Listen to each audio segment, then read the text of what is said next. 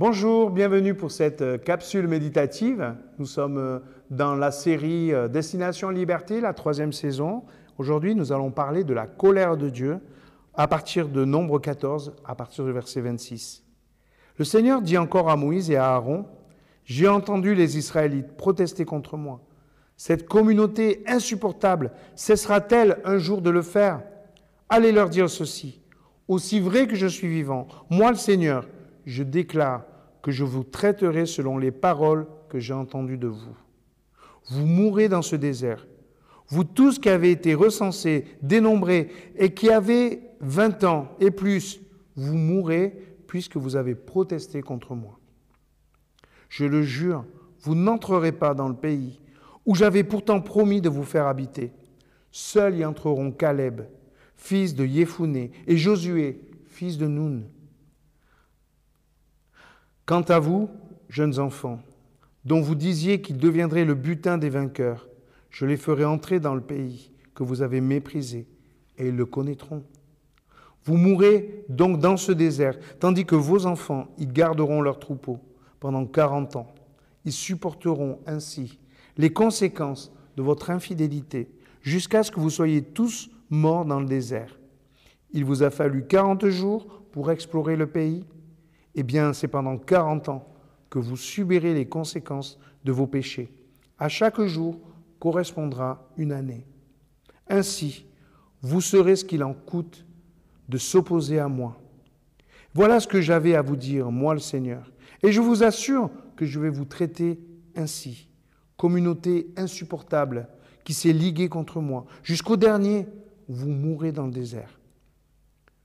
Ce que Moïse avait envoyé explorer le pays et qui en retour avait dénigré ce pays et avait incité la communauté d'Israël à protester contre Moïse, ceux-là moururent. Ils furent frappés par le Seigneur pour avoir calomnié le pays.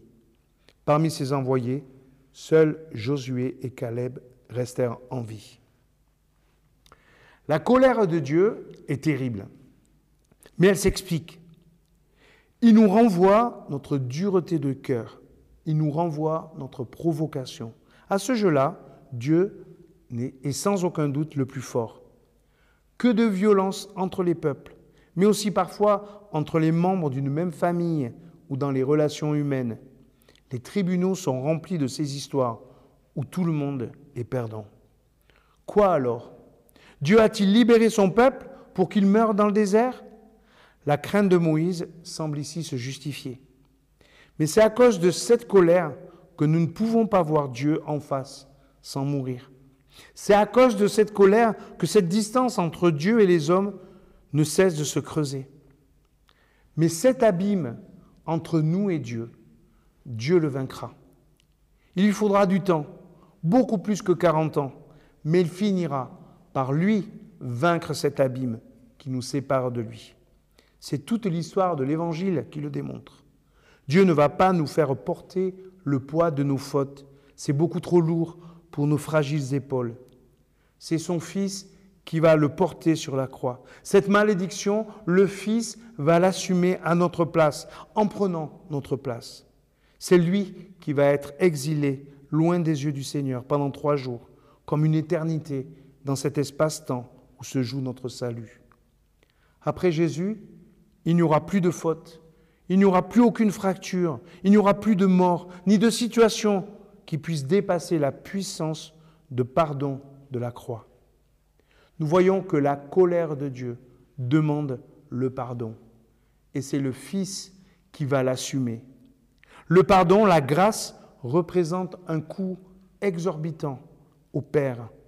Il prend sur lui ce fossé que nous avons creusé entre nous et lui il vient le combler dans le Christ. Ici, c'est le passage d'une génération qui va combler ce fossé. À la croix, c'est le corps de Jésus qui comble ce fossé abyssal entre notre monde et le sien, entre notre royaume et son royaume.